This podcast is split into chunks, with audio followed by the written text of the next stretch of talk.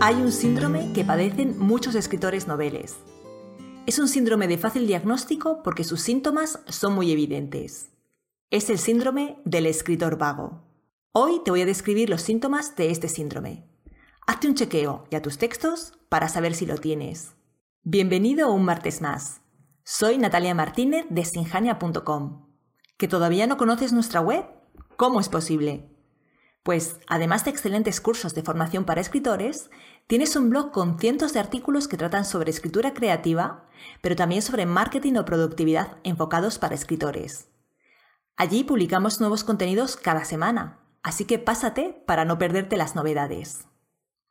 Pero vayamos al tema de hoy. Empecemos por el principio.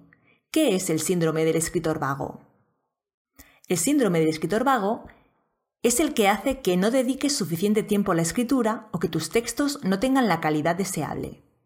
El síndrome del escritor vago es el que hace que todavía no hayas empezado a escribir esa novela cuya idea lleva años rondándote por la mente o, peor todavía, que todavía no la hayas acabado cuando llevas meses trabajando en ella.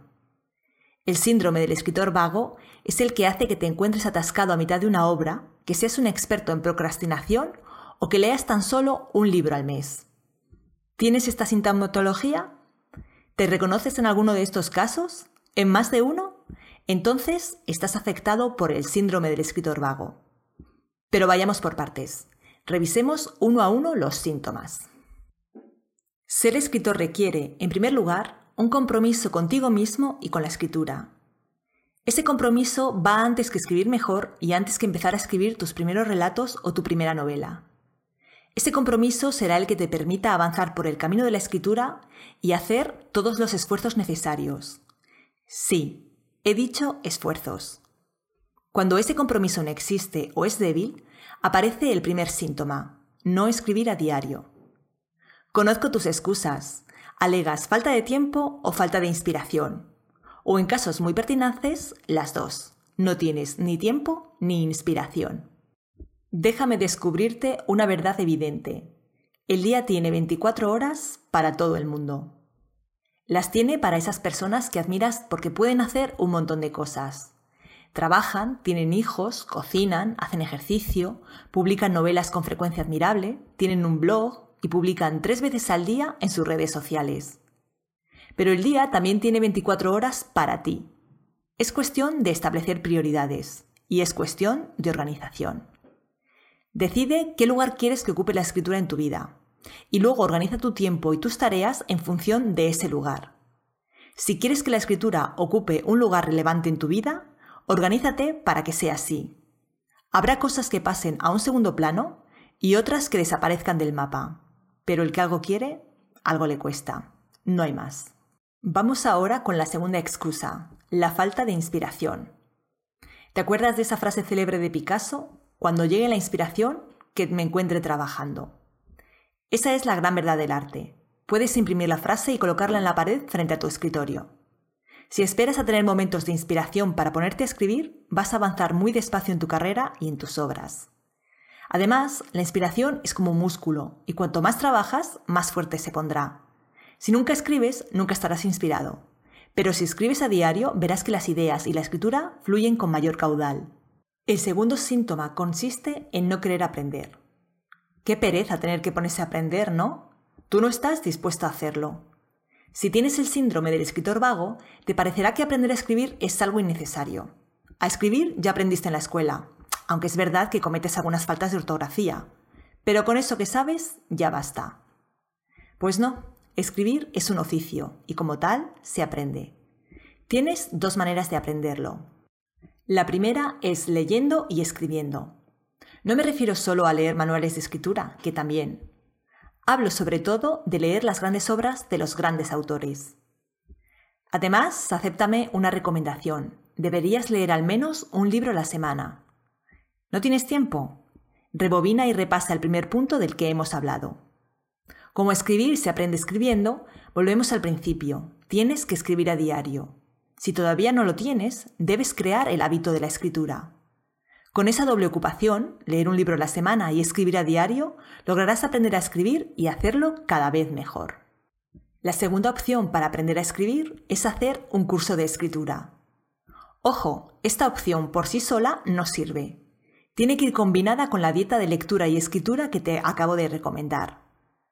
Pero hacer un curso de escritura le dará un buen empujón a tu técnica, a tu estilo y a tus conocimientos sobre narratología, imprescindibles si quieres ser escritor. Te dejo un enlace a los cursos que impartimos en sinjania.com. ¿Te encanta escribir, verdad? Es una sensación tan placentera. Te despiertas con una idea en la cabeza y en cuanto tienes un momento libre, te sientas a escribirla. Allá va. Es algo casi compulsivo. Tecleas con frenesí según las escenas, las descripciones y los diálogos surgen a borbotones de tu mente. Te dejas llevar por la historia como por una enorme ola de placer. ¿Te reconoces? Pues tienes uno de los síntomas del escritor vago, la falta de planificación. Si escribes como acabo de describir, más pronto que tarde te vas a encontrar parado, sin saber por dónde continuar. Es como si hubieras echado a correr sin tener claro el camino y de pronto te detuvieras sin aliento en mitad de un descampado. ¿A dónde ibas?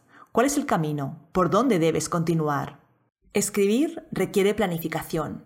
Requiere que tengas claras las partes de tu historia y sus momentos clave.